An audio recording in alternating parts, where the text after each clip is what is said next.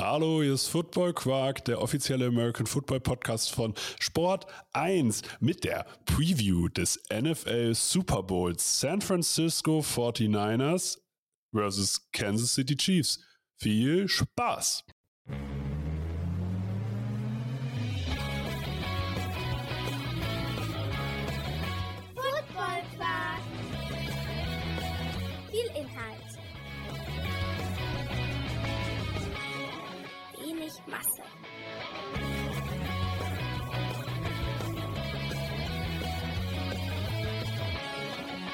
Hallo Philipp, Einen wunderschönen guten Tag.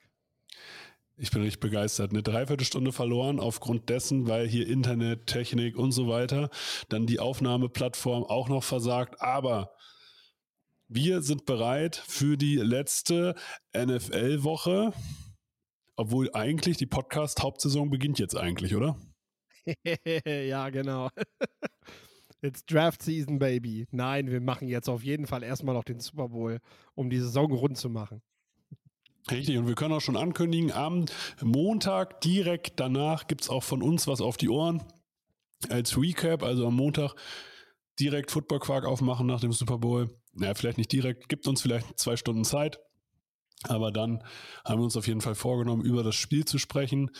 Wir werden dann auch in der Folgewoche auch mal den europäischen Football nochmal wieder begleiten. Da ist ja in den letzten vier Wochen auch eine Menge passiert, was uns von uns vollkommen vernachlässigt wurde, weil halt NFL-Playoffs sind. Ähm, wir werden aber auch den Draft natürlich wieder aus zwei Perspektiven covern, aus Teamperspektive, aus Spielerperspektive. Und wir können auch schon verraten, der Philipp, der wird wieder einen Draft Guide rausbringen. So. Das heißt, ein, ein E-Paper oder ein Book on Demand. Also, wenn ihr schon sozusagen, wir werden so in der Preisrange, ich glaube, 10 Euro liegen. 10 Euro liegen, ja. Wir müssen das noch durchkalkulieren. ich wollte Aber gerade sagen, du, du machst das. ja, damit da was hängen bleibt, werde ich da auch was äh, dran äh, machen. Ähm, aber das können, könnt ihr euch sozusagen schon mal vormerken. Wir haben uns vorgenommen, Mitte März, Anfang April rauszukommen. Mitte März. Man sagt dann, hallo, wenn wir jetzt Mitte März, Anfang April sagen, dann freuen die Leute sich, wenn es Mitte März tatsächlich ist und halten uns für richtig Ah, okay. durchstrukturiert. Okay, cool. Okay, So, okay. Vergesst, was ich gesagt habe. ja, ist okay, wir Hört lassen das auch so. Wenn es um Vermarktung geht. Wir, wir werden das auch einfach so drin lassen, damit äh, die Leute das natürlich auch authentisch verstehen. Auf jeden Fall wird es da einen Draft Guide geben. Legt, spart schon mal euer Taschengeld. Das, das, Gute ist, dass, das Gute ist, dass unsere Zuhörerschaft so alt ist, dass die alle schon gut verdienen. Ähm, aber so ist sozusagen unsere Off-Season-Planung. Das heißt, wir werden natürlich den europäischen American Football covern. Wir werden den Draft covern aus Team und aus Spielerperspektive. Wenn ihr euch schon auf den Draft vorbereiten wollt, hört einfach jetzt schon äh, die Stars von morgen folgen, die ja auch quasi wöchentlich kommen hier auf Football Quark. Und wir starten jetzt aber rein in den Super Bowl San Francisco 49ers gegen die Kansas City Chiefs. Als erstes, was hältst du eigentlich von der Paarung? Ich muss ganz ehrlich sagen, von, wenn du mich vor ein paar Wochen gefragt hättest, hätte ich gesagt, äh, schon wieder Chiefs Mhm. 49ers. Und jetzt sage ich dir aber, dass ich mich richtig drauf freue, weil das ist die beste Paarung, die wir kriegen können. Das sind die beiden besten Teams.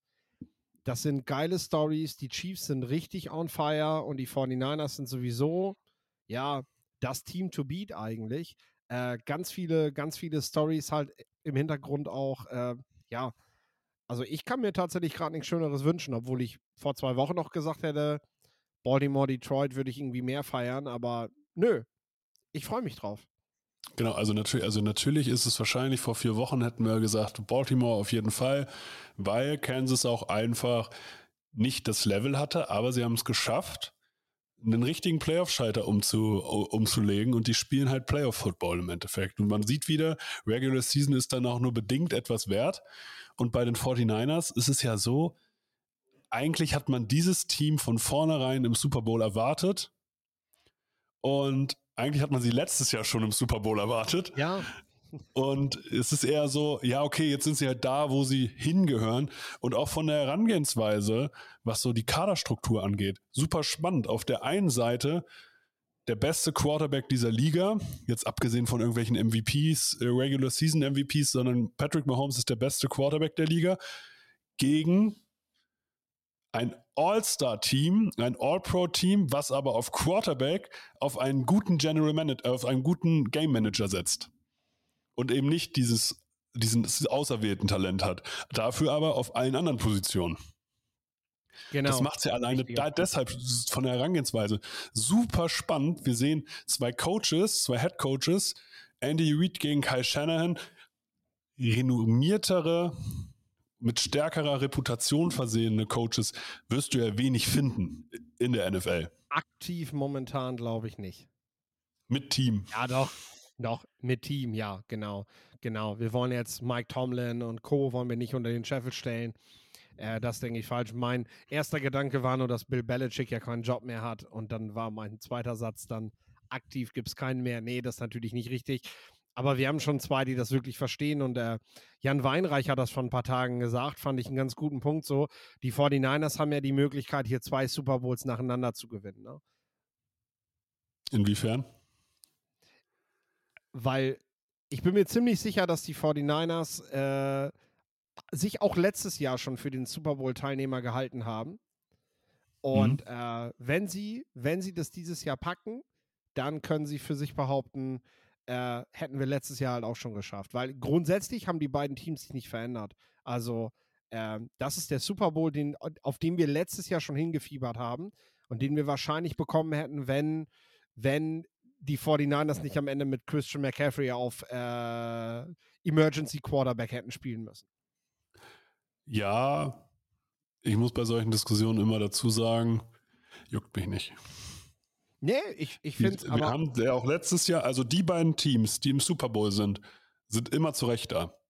Darum geht es nicht. Was mir geht es auch nicht. Mir so. geht es auch nicht darum, dass es, es soll auch gar keine Diskussion sein. Ich finde nur die Teamperspektive spannend.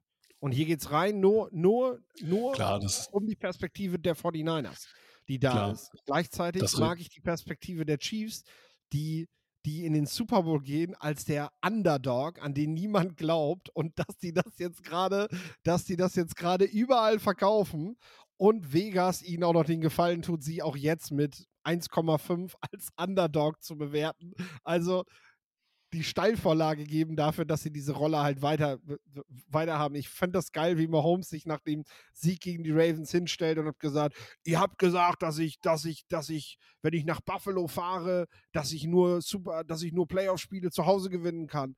Und ich habe gewonnen. Und dann habt ihr gesagt, ja, aber Baltimore, das ist ein viel zu komplettes Team, gegen die haben wir keine Chance. Und wir haben wieder gewonnen. So, das ist halt so, ja, geil. Super Mentalität, einfach die Chiefs als der Titelverteidiger gehen einfach mit einer Underdog-Mentalität in dieses Spiel. Also, Hammer. ja, du musst halt äh, einfach sehen, was die Chiefs haben, ist Mentalität und der Glaube, der tiefe Glaube an sich selbst. Wir können jedes Spiel gewinnen. Und das passt ja auch eigentlich zu Patrick Mahomes, weil wenn du jetzt mal seine, äh, wenn wir die beiden Quarterbacks mal vergleichen, dann haben wir auf der einen Seite Patrick Mahomes, der natürlich schon Super Bowls gespielt hat, aber am Anfang, wenn du dich erinnerst, war er, war er dieses Comeback-Kit, was die ganze Zeit eigentlich immer nur Spiele gedreht hat und teilweise auch im Super Bowl schon Spiele gedreht hat. Wir, wir klammern mal diesen Tampa Bay Super Bowl aus. Da kommen wir wahrscheinlich später zu, wenn wir Mittel finden wollen gegen Patrick Mahomes, wie, wir, wie man einen Patrick Mahomes sozusagen eindämmen kann. Aber du hast diesen Quarterback, für den du kannst mit drei, äh, mit drei Touchdowns vorne liegen. Solange die Uhr nicht abgelaufen ist, wird dieser Quarterback einfach weitermachen. Egal, was er selber gemacht hat. Der hat in einem Super Bowl mal zwei Interceptions geschmissen und hätte vier schmeißen müssen. Unter anderem, also in dem gegen die San Francisco 49ers. So, man erinnert noch an diese, an diese Nicht-Interception von Quan Alexander. Ähm, und trotzdem hat er weitergemacht. Und trotzdem hat er sein Team angeführt und sein Team so hinter sich geschart, dass alle an ihn geglaubt haben und ihm ja auch diese Position gegeben haben, weiterzumachen. Und dann hast du Brock Purdy, an den noch nie jemand geglaubt hat, der die super Statistiken abgeliefert hat. Und trotzdem wird er in Frage gestellt, ob es nur am System liegt. Der von Nick Bosa gefragt wurde, sag mal, ich bin Nummer zwei Pick gewesen und habe eigentlich manchmal Probleme, äh, ob ich genügend Selbstbewusstsein für diese Liga habe. Wie ist das eigentlich mit dir? Und der dann gesagt hat, ich achte eigentlich nur auf mich selbst.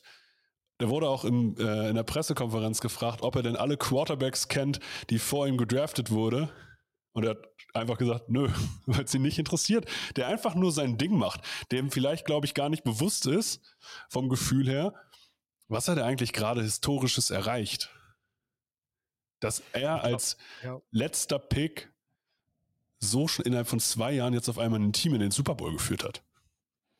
Ja, ich glaube, diese Mentalität brauchst du auch, ne? Äh, wenn du von da hinten kommst und jetzt im Super Bowl stehst und einen Super Bowl gewinnen könnt. Er wäre der erste Quarterback, der das schafft. Ich meine, es gab immer mal, klar, letzter Pick, das sind manchmal Special-Teamer oder so, äh, die natürlich auch schon den Super Bowl gewonnen haben. Also so ist es nicht. Aber das als Quarterback fertig zu bringen und auch in diesem Stil, weil ich finde, da sind die 49ers ähnlich dessen, was die Chiefs vor vier Jahren eben bei ihrem ersten Super Bowl Run mit Mahomes halt auch hatten. Die haben gegen die gegen die Texans einen Comeback-Win gehabt, danach gegen die Titans und am Ende haben sie auch zur Pause gegen die 49ers hinten gelegen und das Spiel noch wieder gedreht. So, jetzt sind die 49ers die, dieses Team, was praktisch, ja, drei Comeback-Wins in Folge schaffen kann, ähm, weil sie ja gegen Green Bay zurückkommen mussten, gegen Detroit und dann wäre das jetzt eben auch gegen die Chiefs vielleicht soweit. Ähm, ich finde, da sind schon vergleichbare Linien zu ziehen, auch wenn die Quarterbacks sich natürlich grundunterschiedlich sind. Äh, ich fand das ganz spannend. Ich habe jetzt irgendwie einen Artikel gelesen, vielleicht kannst du mir mal äh, was dazu sagen. Äh, so, die ersten fangen jetzt an, weil wir, wir müssen ja an Brock Purdy glauben. Wir können ja nicht anfangen und alles immer schlecht reden und klein reden, ja. weil wir sagen, oh, der wurde zuletzt gedraftet und ich habe den damals schlecht gefunden und deswegen muss ich den jetzt aufs Leben schlecht finden, weil äh, der muss sich seine Sporen ja auch erstmal verdienen. Klar, muss der das anders machen, als wenn jemand First Overall gedraftet wird, keine Frage. Aber ähm, wir können seine Leistung nicht mehr wegdiskutieren. Wir können wegen mir darüber diskutieren, ob er der MVP ist oder nicht. Aber wie Brock Purdy gerade schon durch seine Statements gezeigt hat, ist ihm das komplett egal. Äh, ich fand ganz schön, bei The Athletic wurde jetzt ein Vergleich angestellt zwischen Drew Brees und Brock Purdy. Von der Spielveranlagung her. Und den finde mhm. ich tatsächlich sehr spannend, weil du, ähm, weil klar, du hast einen etwas, also du hast einen Spieler in einem Körper, der nicht Quarterback-Type ist, so wie du heute gerne Quarterback sehen möchtest. Ähm, auch das war Drew Brees. Äh, du hast einen Spieler, der von einer Verletzung zurückkommt, von einer schweren, weil das vergessen viele. Äh, Brock Purdy hatte, nachdem er letztes Jahr in den Playoffs rausgeflogen ist, eine Tommy John OP. Es gibt bis heute eigentlich keinen Quarterback, der diese OP hatte und danach noch genauso weitergeworfen hat wie bisher. Im Baseball bedeutet das häufig für einen Pitcher das Karriere aus, wenn er diese OP hat. Danach ist nichts mehr. Und mhm. äh, dass Brock Purdy überhaupt zu diesem Zeitpunkt so spielt, wie er gerade spielt, ist bemerkenswert, wenn wir bedenken, welche Verletzungen er hatte. Und äh, ja, machen wir uns nichts vor, auch Drew Brees hat seine Titel letztendlich oder seine besten Spiele vor allem auch in einem hervorragenden Umfeld gehabt. Also ähm, der hat ganz am Ende seiner Karriere hat er eine Mannschaft auch getragen. Aber über lange Zeit hinweg ist er eben auch der, der Game Manager gewesen, der von seinen Playmakern gelebt hat. Äh, oder der mit diesem, mit diesem Zusammenspiel eben richtig, richtig gute Zahlen halt raufgelegt hat. Drew Brees hat, hat glaube ich, Saisons mit den meisten Passing Yards gemacht, ist nach Tom Brady derjenige, der die meisten Passing Yards der Liga, die meisten Passing Touchdowns der Liga hat. An Peyton Manning dort auch vorbeigezogen. Und ähm, äh, ich glaube, über Drew Brees redet heute niemand mehr als äh, ja Game Manager, der von seinem Team getragen wurde. Ne? Und ich finde, das müssen wir bei Brock Purdy eben auch anerkennen. Ja, Weißt du, was der Unterschied ist? Das eine ist eine Retro, äh, eine Retro-Perspektive oder ne? Klar. Ähm, und wir müssen ja sehen, dass wir Drew Brees immer danach bewerten, dass er einen Super Bowl gewonnen hat. Wenn wir über Brock Purdy reden, wenn er einen Super Bowl gewinnt, dann kannst du ihn nicht mehr disrespekten, weil er hat einen Ring. So, Nick Foles hat auch ist, einen. Hm? Nick Foles hat auch einen. Ja, Nick Foles hat auch einen und deswegen hat er danach immer wieder Jobs bekommen. weil man ihn so sehr respektiert hat, obwohl er eigentlich leistungstechnisch schon da kein Starter mehr in der Liga war. Aber man hat sich immer daran so darauf beruht, der Typ hat einen Ring, der Typ weiß, wie man Spiele gewinnt und im Zweifel können wir ihn immer bringen, weil mit ihm haben wir immer eine Chance. Genau. Und Der Punkt ist tatsächlich, den ich einmal über Brock Purdy sagen will, ist, ähm, wir reden oft davon, dass er nur diese, diese kurzen Pässe auf seine Playmaker macht und die sich dann entfalten. Die Wahrheit ist tatsächlich, ja, er wirft so selten wie kaum ein anderer Quarterback Pässe über 20 Yards. ja, Wenn er das aber tut, ist er darin so genau wie die besten Quarterbacks der Liga. Ähm, also, das ist ja sehr interessant. Und ich meine, im Endeffekt gibt man ihm den Support und sagt, du hast deine Playmaker und deswegen äh, siehst du so gut aus dabei. Auf der anderen Seite muss man halt aber auch sagen, ich verstehe, warum Brock Purdy keinen Ball tief wirft. Also, weil er es einfach auch nicht braucht. Also, er Genau, zeigt also, ja, wenn er muss, kann er es. Genau, und da müssen wir, da müssen wir jetzt schon drüber sprechen tatsächlich. Da können wir langsam auf, auf die Systeme kommen. Es, diese Yards after Catch, die ja von diesen überragenden Playmakern gemacht werden, das ist ja Teil des Systems. Deswegen, das Ganze baut sich ja so auf, dass diese Player genügend Räume haben, um dann sozusagen Yards after Catch zu machen, weil das sozusagen laut Shanahan ja auch die fehlerloseste Art, Football zu spielen ist. Weil du, du machst noch früher hast du halt einfach nur einen Run-Game gehabt, weil du gesagt hast, okay, wer den Ball laufen kann, der sozusagen, der verliert den Ball nicht, der kontrolliert die Uhr und so weiter und so fort. Heutzutage weißt du ja, das konsequente Kurzpassspiel ersetzt dir ja manchmal, kann dir das Run-Game sozusagen ersetzen und führt ja trotzdem dazu, dass die Fehleranfälligkeit sehr, sehr gering ist und du einfach eine Offense am Laufen hältst. Und wenn wir über gute Offenses reden, dann reden wir ja meistens davon, dass eine Offense A adaptierbar sein muss. Das heißt, äh, sie muss sich auf den Gegner anpassen können. Sie muss B Jahr für Jahr funktionieren. Und eine Highlight-Offense, die die ganze Zeit nur auf Big Plays beruht, die kannst du schwierig wiederholen. Diese Offense von Shanahan, die kannst du jährlich aufeinander aufbauen lassen und sich weiterentwickeln lassen. Und du weißt einfach vom Grundfloor her immer, was du bekommst an Qualität. Und deswegen bin ich vollkommen bei dir. In diesem System muss Brock Purdy nicht mehr machen als das, was er tut. Er macht es nur auf einem sehr, sehr hohen Level, weil Jimmy Garoppolo war im gleichen System nicht so gut und kriegt trotzdem mehr Respekt. Witzig, ne? Ja, das, das, das ist ja eigentlich der wichtigste Punkt daran. Äh, mit Jimmy Garoppolo ist dieses Team nicht so gut gewesen. Und das ist ja eigentlich der wichtigste Punkt daran, den wir ignorieren. Äh, Brock Purdy ist ein besserer Quarterback. Er macht diese Offense besser, als Jimmy Garoppolo es getan hat. Und das ist, das ist halt ein Fakt. Das zeigen alle Zahlen, ähm, das zeigen alle Werte und die Anzahl der explosiven Plays. Und das ist halt mittlerweile das Kriterium für den Erfolg von Teams. Die Minimierung von explosiven Plays und das Erreichen von explosiven Plays. Das ist das, was entscheidend ist. Wenn wir das durchgehen, wenn, wenn du hier guckst, die besten Teams in diesen, in diesen Zahlen, also in, in, in Run-Plays über 10 Yards, in Pass-Plays Mhm. über 20 Yards und in dem Verhindern. Das sind halt, ja, die 49ers, die Ravens, die Lions, die Texans, die Chiefs. Äh, da, das sind halt die Teams, die, die vorne sind. Das sind die Teams, die in den Playoffs ganz vorne spielen. Und äh, äh, äh, das kriegen die 49ers hin. Und am Ende des Tages spielt es keine Rolle, ob du diese, ob du diese explosiven Plays ähm, mit einem Pass über 20 Yards schaffst oder ob du sie mit einem kurzen Pass und der Spieler läuft, dann die 20 Yards schaffst. Ähm, ich nehme ganz ehrlich den Weg von Shanny und sage, das, was McCaffrey und Samuel danach mit dem Ball machen, ist ja wesentlich safer, als diesen Genau. tiefen Pass zu wählen. Ähm, Und das ist ja das, was, was, ich, was ich, ja, das ist ja das, was ich versucht habe rüberzubringen. Ähm, wenn du solche Playmaker hast, dann ist deine Aufgabe, diese Playmaker, das, äh, den Ball in den Hand von Playmakern zu geben.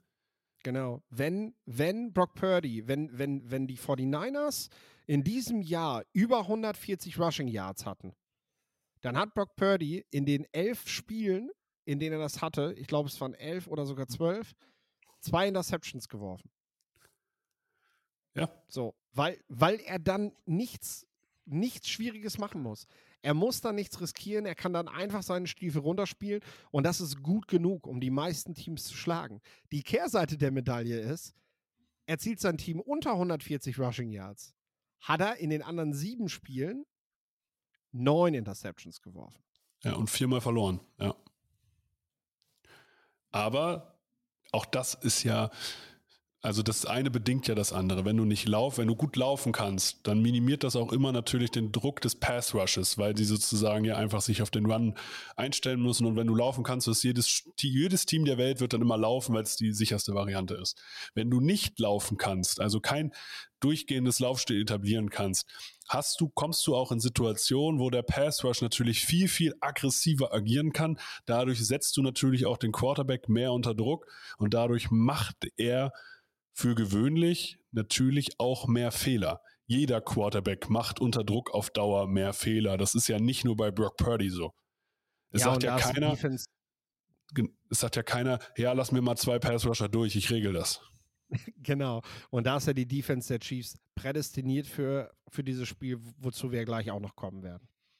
Genau, weil das wird jetzt eig- eigentlich ist das genau spannend, weil auch Patrick Mahomes und da sind wir schon äh, sind wir quasi dabei, äh, wie kann man Patrick Mahomes schlagen? Kannst du dich an diesen surrealen Super Bowl erinnern gegen die Tampa Bay Buccaneers, wo Patrick Mahomes bei 55 Prozent der Spiele äh, der Plays unter Druck stand? Wo Patrick Mahomes durchgehend nur am Weglaufen war und keinen einzigen Offense-Touchdown eigentlich hingekriegt hat. Nicht nur eigentlich, er hat keinen, also es gab einfach nur drei Field Goals für die Chiefs. Ähm, Ja. und daraufhin hat, haben ja die Chiefs angefangen, mal in die O-Line zu investieren, weil die sind ja in den Super Bowl gegangen mit nur einem Starter in der O-Line. Und das haben die an dem Tag richtig gemerkt. Aber Mhm. es zeigt ja, dass die, was, was müssen die 49ers erreichen mit ihrem Defensive Coordinator Wilkes? Sie müssen Patrick Mahomes durchgehend unter Druck setzen. Und theoretisch die individuelle Klasse dazu Ja. haben sie, was den Pass Rush angeht. Aber, und jetzt kommt mein Aber, ist ihre Run-Verteidigung gut genug? Ja, Weil nur mit Pass Rush wirst du das Spiel nicht gewinnen. zwei Punkte. Das eine ist, du musst Mahomes unter Druck setzen, ohne zu blitzen. Genau. Das ist ja. ganz wichtig. Du musst das mit deinem Foreman-Rush machen. Dann hast du eine Chance. Holst Ja. du mehr Leute aus der Coverage, um ihn zu schlagen, haben wir gesehen, was er gegen Baltimore macht. Das funktioniert Ja. halt nicht. Du musst, und das ist ja nicht das erste Mal, dass er das gegen Baltimore macht. Mike McDonald äh, hat im Prinzip das fortgesetzt, was sein, was, was der Defensive Coordinator, unter dem er das alles gelernt hat, ja auch immer schon gemacht hat. Ne? Der kommt halt immer mit mehr Leuten zur Line, aber das ist genau das, was Patrick Mahomes haben will. Ähm, aber es fängt beim, es fängt beim Run-Stop an und da gebe ich dir recht. Und das ist natürlich äh, äh, für die 49ers ein ganz wichtiges Kriterium. Und ich weiß nicht, ich habe dir ja vorher mal geschickt. Hast du diese beiden Links gesehen? Hast du gesehen, was Chase Young gemacht hat? Ja, Chase Young spielt tatsächlich so contain, wie mein ehemaliger Coach äh, Joe Roman jeden Spieler dafür übertrieben gehatet hat, wenn genau das passiert ist. Chase Young Also- hat keinen Bock, Contain zu spielen. Chase Young spielt nicht innerhalb des Systems. Der macht halt sein Gar Ding. nicht. Genau, So. gar nicht. Das ist eine Katastrophe. Und ich sag dir ganz ehrlich, wenn, wenn wir das sehen, und ich habe das in-game gesehen, ich habe, äh, ich weiß noch genau, wie ich, wie ich, äh, wie ich Jan und Sebastian das aufs Ohr gegeben habe. Schaut euch bitte an, was Chase Young da gerade bei dem Touchdown von Jamie Gibbs macht, wenn nach der Pause gleich nochmal die Wiederholung kommt. Das ist Arbeitsverweigerung. Nichts anderes. Das ist Arbeitsverweigerung. Das kann doch Ja. nicht sein Ernst sein. Das ist ein definitiv. Playoff-Spiel. Aber ist es dann jetzt nicht an der Zeit in einem Super Bowl, dass Chase Young gebencht wird? Das Problem ist, die, äh, Chase Young wurde ja innerhalb der Saison nach dem Trade schon nur noch nach den ersten Spielen als Designated Pass Rusher eingesetzt. Das heißt, die haben sowieso schon gesagt, Chase Young ist bei den Third Downs draußen, wo wir den Quarterback mit vier Mann jagen wollen. Und dafür ist Chase Young eine Wucht. Wenn du Bosa und Young und auch noch Javon Hargrave hast, dann kannst du vorne an der. Front und Armstead, dann kannst du vorne an der Front richtig Bambule machen, wenn Mahomes in lange Down-Situationen kommt. Das ist ein großer Vorteil, den sie gegenüber zum Beispiel Baltimore haben, dass sie das definitiv hinbekommen und dass sie dafür auch die richtigen Spieler haben. Dazu muss es aber eben kommen, denn für die anderen Downs war Cleveland Farrell da, den sie von den Raiders geholt haben. Du erinnerst dich, Ja. damals First Round Eben, gedraftet. Viert, vierter Pick, glaube ich, des damaligen Drafts, oder? Genau. Ein super Defensive End, keine Frage, aber eben vor allem für seine Allround-Qualitäten bekannt. Kein Double-Digit-Sack-Guy, der aber eben zum System der 49ers super gepasst hat.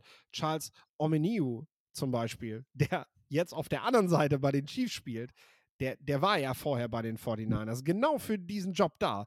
Den würden sie jetzt gerade gerne haben, damit Chase Young weiter nur als Designated, Designated Pass Rusher bei den Third Down spielen muss, weil er da halt seine Gefahr hat. Und ähm, ich kann dir jetzt auch schon sagen, Chase Young wird ja auf den Markt kommen. Ähm, auch genau das wird die Philosophie von Teams sein, die ihn holen werden. Ich glaube, wir haben hier eher so eine Jadwin Clowney-Situation.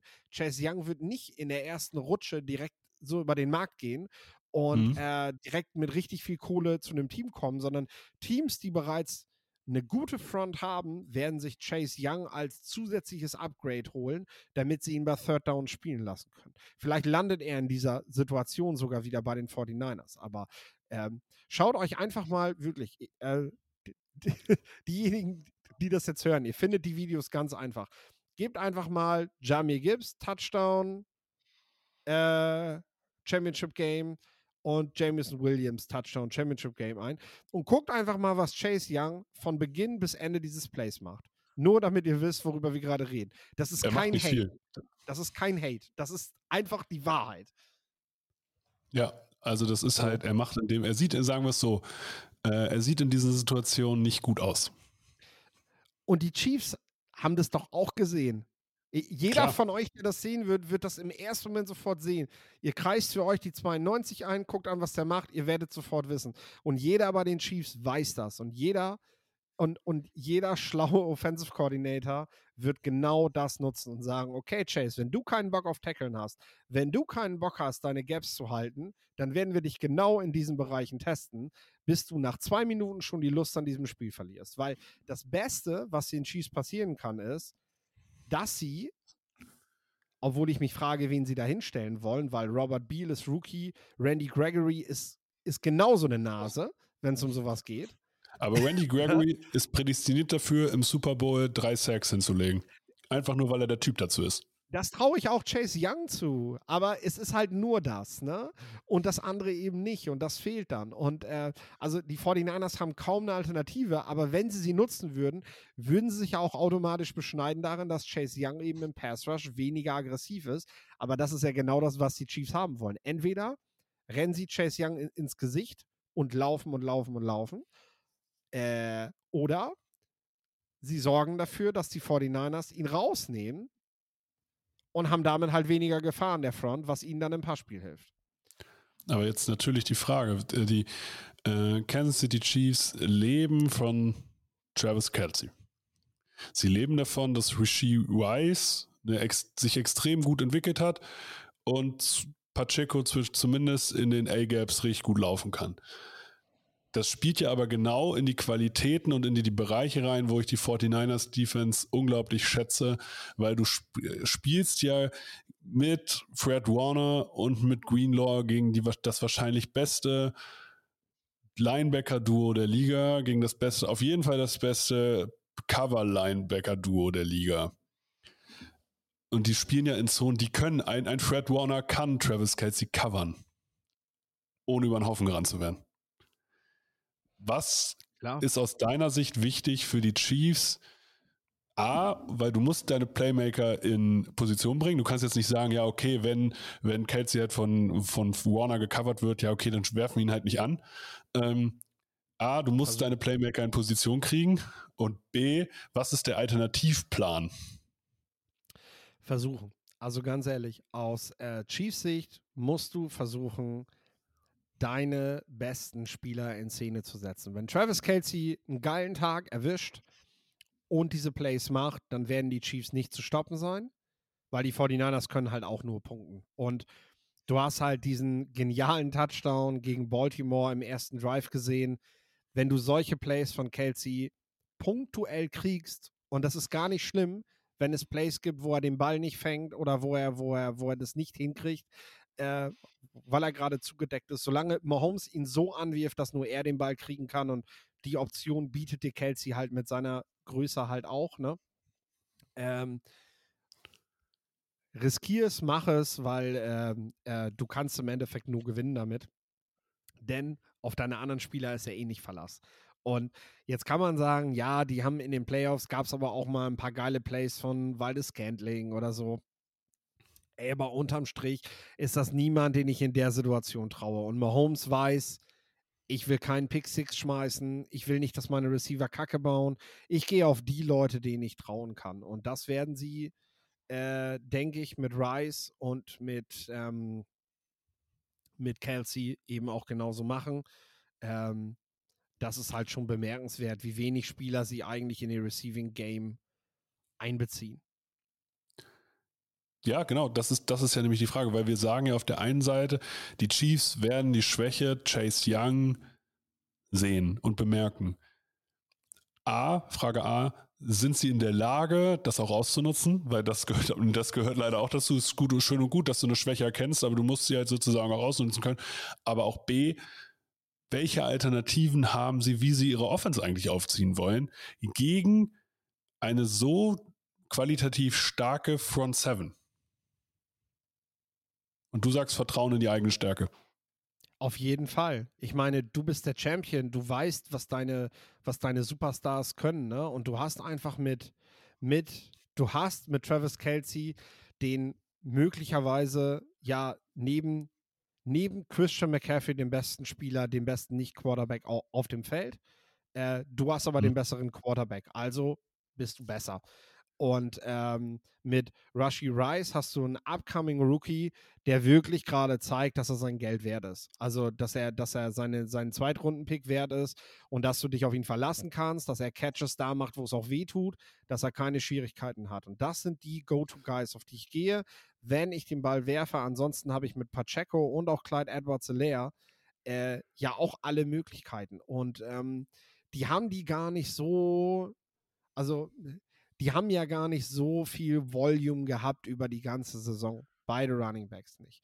Äh, auch das kann dir jetzt in die Karten spielen, dass du einfach frischer bist in dem Moment mit deiner Offense gegen eine Defense der 49ers, die, das kommt bei, kommt zu dem, was Chase Young macht, ja noch hinzu.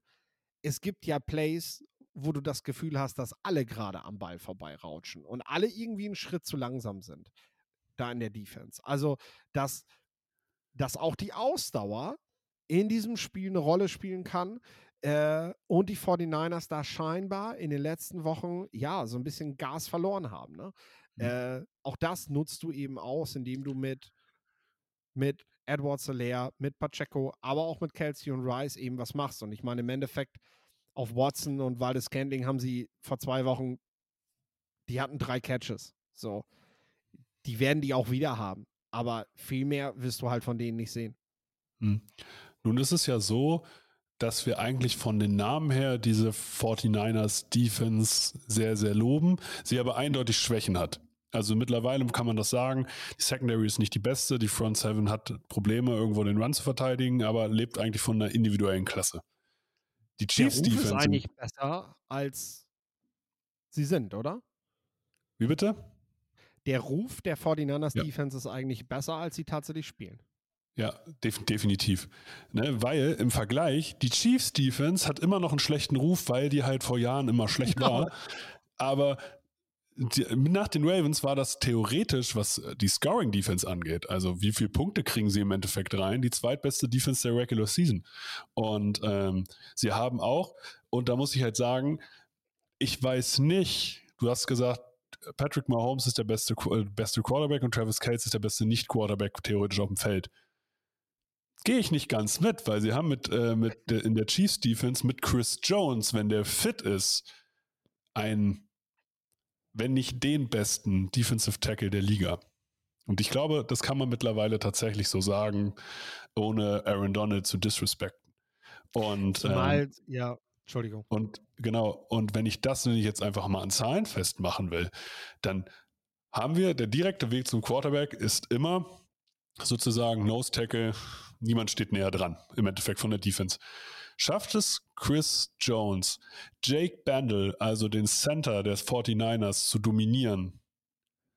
Gewinnen die Chiefs das Spiel und ich sage sogar, Chris Jones wird der erste Defensive MVP des Super Bowls seit, keine Ahnung wie lange, zehn Jahren? Ja, und das ist ja schon allein, also ganz kurz nur, ähm, wenn Mahomes MVP wird, wäre er der Erste, der das überhaupt zweimal nacheinander schafft. Und oh. hm. wahrscheinlich wird, wird die NFL das vermeiden wollen. Also Back-to-Back-Champion, ja, da gibt es ein paar in der Geschichte. Und das sind auch immer die ganz großen. Vince Lombardi hat das geschafft. Ähm, Tom Brady hat das natürlich geschafft. Ähm, Bradshaw hat das geschafft. So, so, das sind Namen, zu denen darf Mahomes mit Reed, weil beide sind ja gemeint, die dürfen natürlich jetzt auch in diese Riege aufsteigen, wenn sie das schaffen. Aber zweimal nacheinander MVP, da hat man sich bewusst, weil das ja auch so ein Jurypreis ist, hat man sich bewusst so ein bisschen gegen gesträubt, äh, hat Tom Brady ja auch nicht bekommen, obwohl er das wahrscheinlich hier und da hätte werden können bei seinen ganzen Titeln. Äh, ja, also die Chancen stehen ganz gut, dass du als Nicht-Quarterback, wenn die Chiefs den Super Bowl gewinnen und dann natürlich auch als Defender ähm, hier der Most Valuable Player des Super Bowls wirst. Und äh, ich muss tatsächlich sagen, was die Chiefs machen, ist bemerkenswert, weil diese Defense ist über die letzten Jahre aufgebaut worden. Die beginnt schon mit dem genialen Coup eigentlich. Wir haben letzte Mal schon drüber gesprochen, dass du Specs, Spagnolo halt holst mit einer richtig schlechten Headcoach-Reputation, aber in dem Wissen, was der als Defensive Coordinator halt drauf hat, weil du halt weißt, wenn der seinen Job gut macht, dann geht der nicht weg, dann bleibt er trotzdem. Äh, und wir können hier richtig was aufbauen. Und Chris Jones ist ja eigentlich schon die Erscheinung dieser Defense, denn der hat ja in den ersten drei Jahren gar nicht so gut gespielt unter seinem vorherigen Defensive Coordinator in einer, ähm, in einer 3-4-Front. Ja. So, der, der spielt ja erst so gut, seitdem der dieses, diese, diese, diese Physis und überhaupt keine Band, überhaupt keine Beuge mehr zeigen muss, weil er halt immer Interior steht in dieser 4-3-Defense und indem es auch klare Zuweisungen gibt, in dem, was er, was er halt tut. Äh, die Chiefs zum Beispiel spielen mit einer enorm hohen Blitzrate. Das bedeutet, Chris Jones ähm, muss, muss ganz selten nur mehrere Gaps zumachen. Weil eigentlich ja. auch immer Linebacker von hinten, Nick Bolton ist, ist äh, ähm, hat, hat letztes Jahr die meisten Total Tackles in der NFL gehabt. Den, den Typen, den nimmt ja niemand wahr. Aber der hämmert halt immer zur Line of Scrimmage in eines der Gaps rein und sucht sich halt am besten das, wo der Running Back durch will. Und dann schlägt es halt ein. Das ist halt sein Job. Und ähm, ähm, das, das hilft natürlich Jones, weil der in dem Moment eben nicht mehrere Lücken gleichzeitig zuhalten muss und seinen Pass Rush wiederum auch viel mehr entfalten kann. Und das ist für die 49ers, glaube ich, eine ziemlich große Nummer, denn dahinter lauert dann ja noch eine Secondary, die wirklich aus Ballhawks besteht. Die nennt sich selber die Fab Five. Ist auch noch gar nicht so in Erscheinung getreten, aber die Chiefs haben tatsächlich, die, die Chiefs Defense baut sich gerade so ein Branding auf und, und tatsächlich wird das, wird das in der NFL überhaupt nicht wahrgenommen und in den Medien. Ähm, aber bei den Chiefs schon. Also wenn wir von einer Underdog-Rolle reden, dann auf jeden Fall von dieser Defense, ähm, die ihrem Defensive Coordinator und diesem sehr aggressiven Spielstil äh, sehr gut entsprechen. Ähm, und äh, für sich tatsächlich gerade eine DNA aufbauen, wofür sie stehen wollen. Es ist eben nicht nur Mahomes und Kelsey, sondern vor allem diese Defense.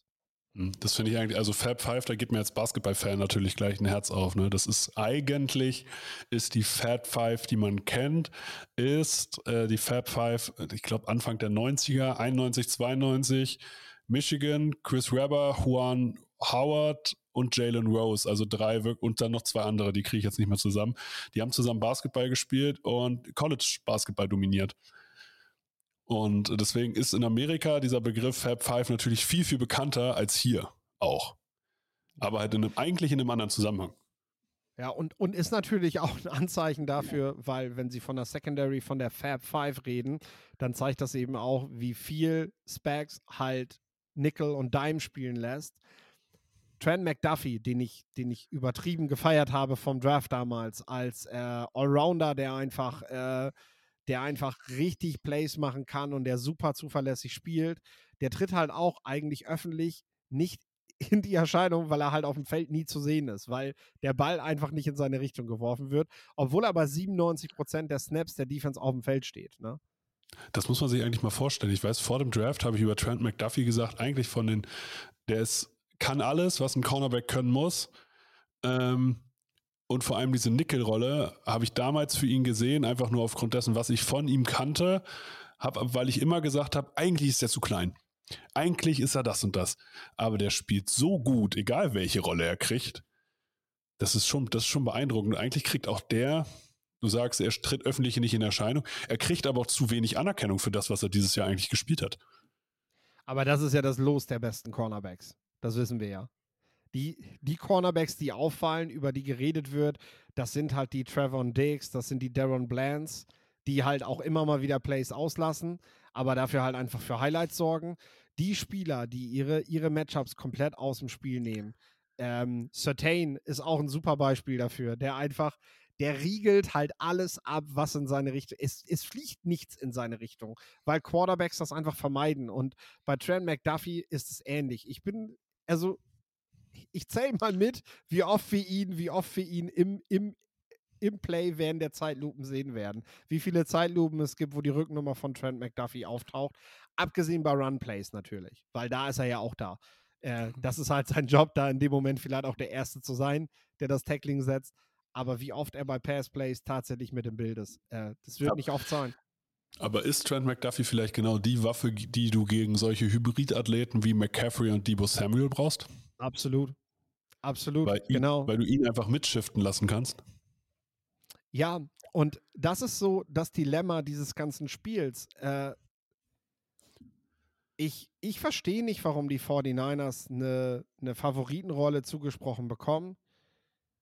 Aufgrund der größeren Namen in der Offense vielleicht, aufgrund der größeren Reputation, die diese Defense erhält. Obwohl und deswegen, ich glaube, und, und deswegen verstehst du es ja doch, warum sie in der öffentlichen Wahrnehmung dieses Ding kriegen. Ja, ich glaube, dass wir sehen werden, ähm, dass die Chiefs die, die, bessere Defense haben und äh, hm. dass der alte Spruch mal wieder stimmt. Tatsächlich, tatsächlich bin ich da nämlich vollkommen bei dir. Ähm, ich glaube, also da, äh, erstens, man setzt nicht gegen Mahomes. Jetzt in keinem Moment. Diese Playoffs müssen das eigentlich wichtig, schon ja. wieder. Ja, ähm, diese Playoffs haben das schon wieder bewiesen. Zweitens, ich sehe einen Gameplan, obwohl die Offensive Line außerhalb von Bendel, dem Center von den 49ers natürlich gut ist, aber ich sehe einen Gameplan, der gegen die 49ers funktionieren wird. Weil du willst natürlich den Run stoppen und du willst Druck auf den Quarterback kriegen.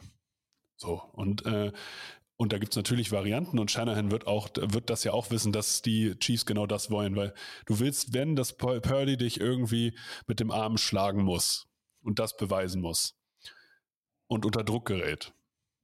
Und wir loben eigentlich auch hier wieder die 49ers Offensive Line, aber eigentlich ist nur die linke Seite richtig gut. Mit Banks, mit Trent Williams, mit Kittel, der dann natürlich auch als Blocker in Erscheinung tritt und da sehr, sehr stark ist. Aber die andere Seite mit Burford und McKivitz hat ja Schwächen und ist ja angreifbar. Und glaubst du nicht, dass gerade über diese Seite ähm, Spagnolo sehr viel blitzen wird, sehr, sehr viel dafür sorgen wird, dass man die beschäftigt? Und da wird auch ein Kyle Juszczyk, der ja relativ für einen Fullback natürlich sehr, sehr viel auf dem Feld steht, nicht immer aushelfen können.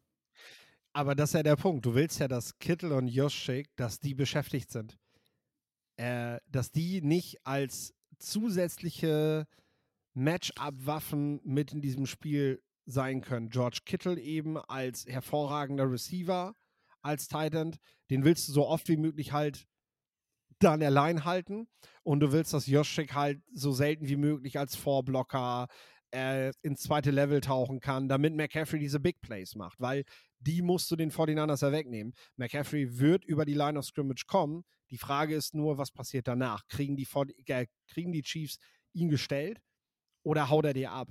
Und das ist halt das.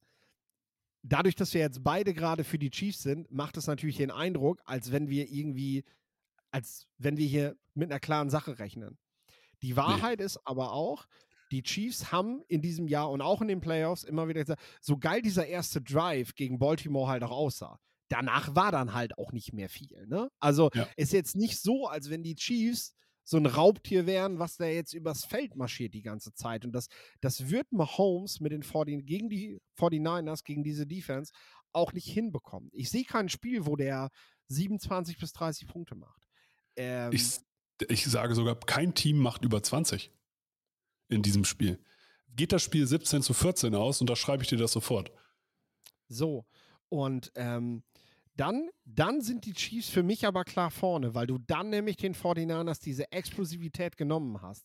Und das ist das Problem, aber weshalb die 49ers natürlich trotzdem hohe Siegchancen haben, auch wenn wir jetzt beide mit den Chiefs gehen.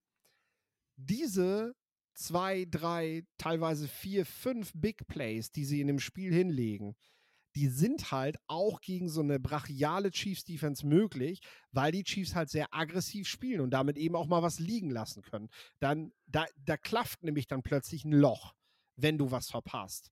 Und wenn die 49ers Geduld haben und das für sich ausnutzen können, was sie eben gegen die Lions und gegen die Packers die zwei Wochen davor ja auch schon gezeigt haben, dass sie geduldig abwarten auf ihre Möglichkeit, das Spiel auch zu drehen, wenn nötig. Ähm, dann sind die 49ers natürlich da äh, und können mit ein paar Big Plays, mit McCaffrey, mit Debo Samuel nicht nur ins Spiel zurückkommen, sondern so eine Nummer eben auch mal ganz schnell drehen. Ne? Genau, das ist, glaube ich, auch ein wichtiger Punkt. Wir haben am Anfang gesagt, ähm, und gegen Patrick Mahomes ist keine äh, Führung sicher, weil er dir immer Plays einfach auch kreieren kann, wo eigentlich keine sind. Ähm, bei den 49ers ist es aber aufgrund der individuellen Klasse der Playmaker halt auch so. Du gewinnst gegen die nur, wenn du wirklich Down für Down konzentriert bist und keine Fehler machst und nichts sozusagen liegen lässt. Dann kannst du diese Playmaker stoppen. Diese Playmaker an sich sind aber so gut, dass du dir im Zweifel ja auch ein Spiel alleine gewinnen. Das macht, das, das, das macht sie ja zu solchen Stars. Deswegen ist Christian McCaffrey der beste Running Back der Liga. Deswegen der einzige ist, mit über 2000 Scrimmage Yards. Genau, deswegen ist George Kittle so anerkannt, obwohl ja seine offensive Produktion gar nicht so krass ist. Also wenn du dir nur die Stats anguckst, dann sagst du dir halt, ähm, warum sprechen wir nicht über Sam Laporta? Ja, aber George Kittle kann in diesem Spiel ein Gamechanger sein, weil, weil Leo Chenal hat jetzt nicht bewiesen, dass er das gut wegnehmen kann. Gerade wenn du nochmal mit mehr Physis kommst, als zum Beispiel in Dalton Kincaid. Und äh, auch da kann George Kittle, wenn er häufig von der Line of Scrimmage weggelassen werden kann, und das ist ja, was die Chiefs hinkriegen müssen, kann er dir natürlich auch böse wehtun. Äh, ich habe ein Ding habe ich zum Schluss noch, weil hm? das spricht halt auch nochmal für die Chiefs. Ich habe das gerade schon angedeutet mit dem Thema Ausdauer. Ähm, ähm, was ist eigentlich mit ähm, Taylor Swift? Natürlich. Mit der, Zahl also mit, mit, mit, der Zahl 13, die ganzen Swifties und so weiter. Also das, das hat also, auch 20 Mal für die Chiefs gesprochen. Die erste, die erste Frage, die sich ja eigentlich einleitend stellen wird, ähm, und damit hätten wir eigentlich den Podcast beginnen müssen, weil das eigentlich die wichtigste Frage ist. Taylor Swift hat ja, hat ja äh, bei den letzten Spielen immer so designte Jacken von äh, der Frau von Karl Joschik getragen. Mhm. Ja, Sowas weiß man, wenn man äh, bei RTL in, in, der Regie sitzt und das halt mitkriegt und teilweise raussucht. So, äh, jetzt ist es ja so, also die hat jetzt mittlerweile auch Lizenzen, also die darf diese Jacken jetzt auch wirklich rund um den Super Bowl schön vertreiben und so, ne? Mhm. Aber ich bin mal gespannt, ob sie jetzt auch beim Super Bowl eine Jacke von ihr trägt, weil es gibt da ja schon einen, einen leichten Konflikt, sag ich mal. so, das dazu. Dann haben wir das auch abgefrühstückt, aber ich möchte das Thema Ausdauer nochmal ansprechen. Ähm, und zwar zwei Punkte dazu. Einmal finde ich, haben die 49ers teilweise wirklich einen ausgewaschenen Eindruck gemacht und meine, sie werden das als Ausrede nie herhalten. Dafür sind sie, dafür sind sie zu sehr Profis. Aber ich möchte das ansprechen, weil ich das aus Sicht der NFL einfach grottenschlecht finde, dass das gerade passiert. Die Kansas City Chiefs trainieren auf dem Trainingsgelände der Las Vegas Raiders und haben einfach absolut perfekte Bedingungen, um sich auf dieses Spiel vorzubereiten. Und die, 40, und die 49ers sind bei den UNLV Rebels auf dem Gelände, äh, die ihre Spiele auch im Allegiant Stadium abhalten, aber halt ihre Trainingsfacility äh, noch haben. Und der Kunstrasenplatz, auf dem die trainieren, der entspricht nicht annähernd den Standards, den die NFL vorschreibt für Spiel- und Trainingsstätten. Der ist sehr weich und ähm, jetzt regnet es gerade noch die Tage in Las Vegas. Beim Spiel wird das keine Rolle spielen. Aber das hat ja schon Auswirkungen auf die Vorbereitung und auch auf die nötige Ausdauer, die du für so ein Spiel brauchst. Wenn du jetzt auf einem, ja, auf einem sehr weichen, etwas tieferen Kunstrasenplatz trainierst, werden die Chiefs einfach Premium-Bedingungen haben. Und ich finde, das ist zumindest, muss man das ansprechen. Wie gesagt, die 49ers werden das niemals als Ausrede herhalten dafür, wenn sie den Super Bowl nicht gewinnen. Aber Klar. ich finde, aus Sicht einer so professionellen Unternehmung wie der NFL, einem Super Bowl, wo die günstigsten Karten gerade für 6000 Dollar weggehen, darf das halt nicht passieren. Das ist halt, also das ist halt schon wieder witzig, weil du denkst dir halt so, okay, das ist dieses Milliardengeschäft und am Ende des Tages ist das so Fußball-Regionalliga, äh, wo, wo die jetzt sich gerade vorbereiten ungefähr. Und das ist schon, das ist schon witzig. Ich habe tatsächlich noch einen Punkt, den ich kurz äh, von dir erläutert haben will. Oh ja. Das Coaching-Duell. Andy Reid gegen Kyle Shanahan. Andy Reid, der ausgewiesene Offense-Fuchs, Kyle Shanahan genau das gleiche, mit dem, Mark, mit dem Makel, bisher in entscheidenden Momenten immer gechoked zu haben. Ist das ein A, wenn Shanahan verliert, ist der Shanahan-Tree dann noch so beliebt? B, ist das, spielt das eine Rolle für Shanahan, dass der jetzt sagt, ich habe jetzt, ich habe was zu beweisen? Und gibt das irgendwie mental doch Andy Reid einen Vorteil? Das sind meine drei Fragen an dich. Ich finde, ich find das Gute alleine daran ist ja, dass man dasselbe über Reed gesagt hat, bis er Mahomes hatte, ne? Ja, natürlich. So. Ja. Wolltest du darauf hinaus? Tatsächlich ist das mein, das wäre mein Schlussakkord gewesen. Aber ja, ja schade. Ne? So. Wie hat man über Andy Reid gesprochen? Das ist nämlich äh, dann die Überleitung wie wir jetzt über Brock Purdy sprechen, äh, mit dem Vergleich zu Drew Brees, mit dem, deswegen ist mir das gerade eingefallen. Aber ja, du hast es tatsächlich jetzt schon quasi beantwortet. Aber antworte mir bitte auf die Frage. Ja, natürlich. Also, Shanny muss natürlich Mut beweisen. Und den muss er nicht erst beweisen, wenn er muss. Das könnte gegen die Chiefs nämlich zu spät sein. Äh, ihn erwartet jetzt ein anderes Matchup als bei den Lions und den Packers, als du gegen einen sehr jungen Jordan Love der auch noch nicht da ist, wo Brock Purdy gerade mental ist. Äh, und gegen den Jared Goff, der zwar sehr erfahren ist, aber der einfach seine Limitierungen hat, spielst. So, ähm, Mahomes wird halt seine Offense in Bewegung halten, wird Zeit von der Uhr nehmen, wird dafür sorgen, dass du nicht allzu viele Gelegenheiten kriegst, wieder zurück ins Spiel zu kommen. Äh, deswegen sollten die 49ers vermeiden, ja, langsam ins Spiel zu kommen und ähm, da mehr Mut beweisen. Gerade auch, wir haben das gesagt mit George Kittle, dann muss ich halt mal einen zu Purdy durchlassen. So, dafür ist Kittle dann eben da in dem Zwischenraum hinter dem blitzenden Spieler frei. Das muss ich nutzen. Ich brauche George Kittle nicht immer zum Blitz-Pickup. Ich muss vielleicht Kittle auch genau dahin laufen lassen, von wo der Linebacker gerade blitzt. Damit da mein Mann halt frei ist. Dann wirfst du nämlich einfach einmal drüber. Das ist eigentlich, der Trick ist so alt wie Football spielen, glaube ich äh, dass du einfach in den Blitz reinwirfst. Und das kriegt Brock Purdy ja hin. Ähm, das sind so Dinge, die, die die 49ers beherzigen müssen. Gleichzeitig muss aber auch Reed aufpassen, dass er, dass er finisht, dass er keine, keine Dönkes und Häkchen da setzt, wo er sie nicht setzen sollte. Auch da in solche Muster ist er und vor allem auch sein Coordinator Matt Nagy im, immer wieder reingefallen.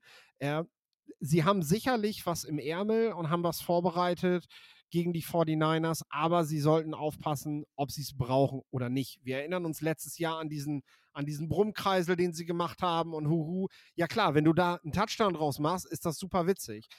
Sieht das danach aber alles dämlich aus, macht sich auch die halbe Welt darüber lustig, dass du gerade so ein Zampano dafür veranstaltet hast, dass du dich am Ende einfach aufgestellt hast und versuchst, das Play zu spielen. Also, äh, ja, nutz Kelsey, nutz Rice, nutz dein Laufspiel und mach nicht zu viele Faxen, um die 49ers zu schlagen. Äh, denn das ist keine Überdefense. Ähm, die war vielleicht vor vier Jahren sogar besser. Hast du einen Ergebnistipp? Ich habe meinen schon gegeben, deswegen 17-14 für die Chiefs. Du hast deinen schon gegeben mit 17-14 für die Chiefs, ne? Ähm, ja, ich muss es langweilig machen, weil ich, ich bin auch bei den Chiefs. Ich kann es nicht ändern. Äh, und ich glaube, dass wir aber hier von einem, von einem 21-17 reden. Okay, es wird ein richtig, also es wird ein Defense Super Bowl. Das gefällt mir. Ich würde sagen, wir haben es damit geschafft. Wenn euch diese Folgen gefallen, teilt sie in die ganze Welt hinaus. Äh, liked unsere Social Media Kanäle, kommentiert auch, was ihr für einen Gewinntipp habt. Mein Name ist Tom Dill. Mir gegenüber saß bis eben Philipp Forstner und der hat das letzte Wort. Ja, ich will nur noch mal sagen, wir wollten die 49ers hier an dieser Stelle nicht schlecht reden. Wir trauen ihnen den Sieg durchaus zu. Äh, aber es sind einfach zu viele Dinge, wenn man genau in die Matchups guckt, die für die Chiefs sprechen.